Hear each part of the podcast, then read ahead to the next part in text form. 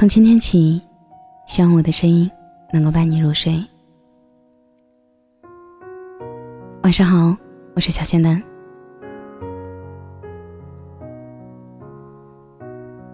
曾经听过一句话：当你第一次对自己妥协了以后，你就会开始无限的自我妥协。他毕业三年，而工资却一直只有三千五百块钱。转行不容易。家人也不支持。读书时，所有学的东西完全用不上。离开现在的岗位，就意味着一切从头再来。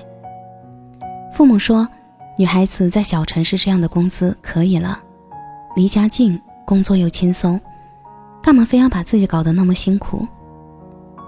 但她看着自己一眼就望到头的生活，时常会感到迷茫。最终。他还是下定决心辞职，复习考研究生。过程很辛苦，无数个挑灯夜战的傍晚，无数个独自承受的孤独。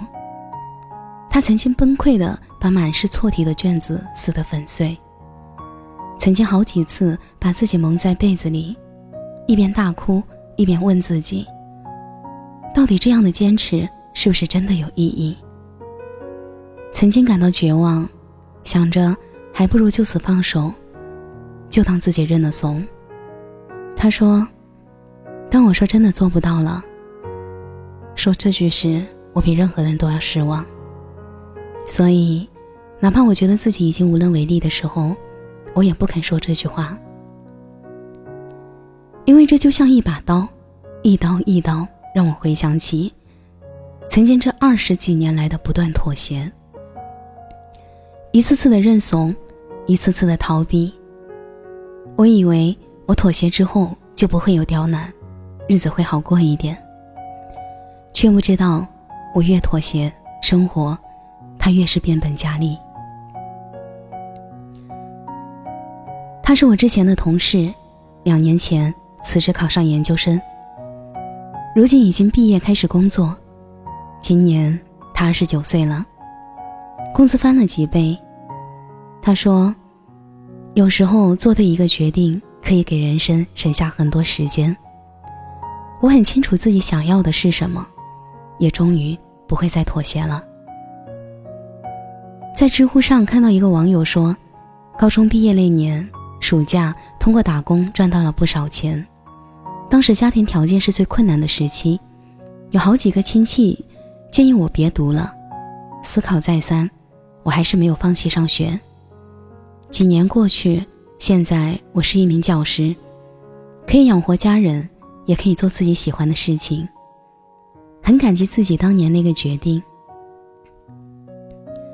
身边的人，他不停的告诉你：“算了吧，别挣扎了，没用的。”于是，有的时候连你自己都以为真的没有意义。努力了不一定有结果，付出了不一定有回报。不行就是不行，你再坚持下去也不会有意义。可是，到底才什么才是有意义？这世俗可曾给有意义制定了一个严格的标准？曾经有个男生，毕业后不知道自己应该做什么。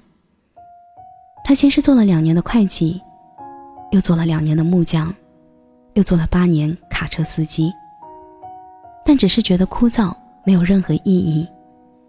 只要他看了《星际大战》这部电影，他的心潮澎湃了起来，于是辞职，专注于自己热爱的电影，一干就是三十二年。这个男生就是《泰坦尼克号》的导演卡梅隆。无论是会计、木匠还是卡车司机，其中的任何一个工作都要比一个不切实际的导演梦要来的安稳，甚至于当时卡梅隆来说。这些安稳的工作才更加靠谱，更加有意义。倘若他妥协于现实的安稳，妥协于生活的磨难，砍掉所有的棱角，开始默默的不断妥协，不断让步，或许一切都不会不一样。若干年以后，他依旧是一个卡车司机，一名会计，而不是一个功成名就的导演。不能一直妥协，不能一直放手，不该无数次的自我否定，无数次的自我重伤。努力总是说的特别简单，可是做起来却又给了自己无数个后退的理由。当你的人生中出现了第一次的妥协退让之后，就会有不断的有无数次的投降与放手。蔡康永有一句话是：“如果什么都不坚持，只是一味的让步，那怎么会叫妥协？那叫放弃。”十岁觉得游泳难，放弃游泳；到十八岁遇到一个你喜欢的人约你去游泳，你只会说：“我不会耶。”十八岁觉得英文难，放弃英文；二十八岁出现一个很棒但要会英文的工作，你只好说：“我不会呀。”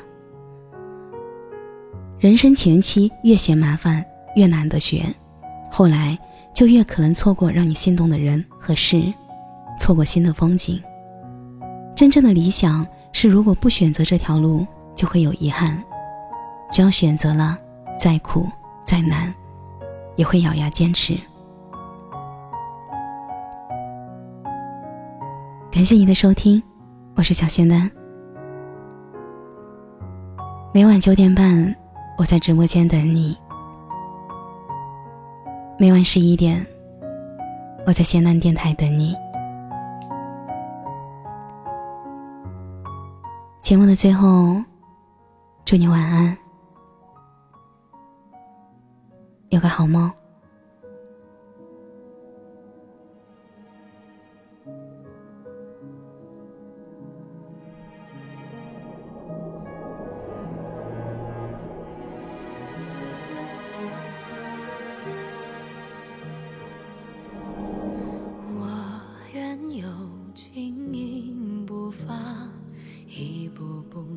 的坚定潇洒，天真无畏的脸颊，恨不得把全世界统统装下。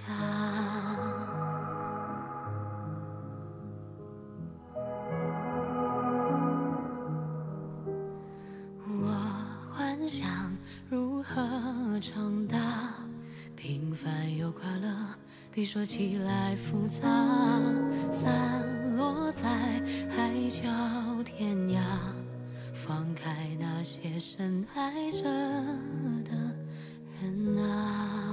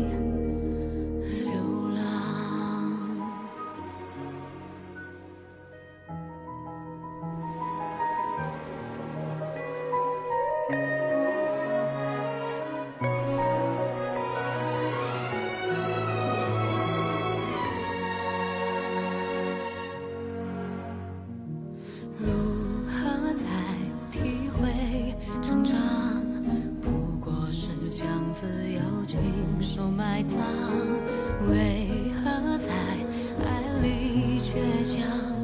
只有牺牲自己最初模样终究要